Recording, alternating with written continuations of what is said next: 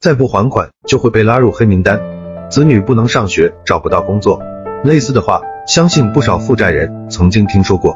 自己造成的后果，自己应该承担，连累到家人，于心不安，于是被牵着鼻子走，歇斯底里，避免逾期。其实没什么大不了的，看清对个人信用的四个影响，把心放宽。一不上征信的欠款，逾期后对征信报告没有影响，只会影响已经不值一提的大数据信用，跟家人一点关系都没有。二上征信的债务确实会有污点，但只会影响房贷、车贷等审批，对生活没有影响。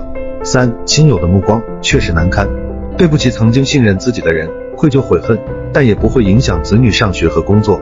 四走完诉讼流程，没有在规定时间履行完给付义务，就有可能成为失信人员，就是所谓的黑名单，确实会影响自己的出行等生活。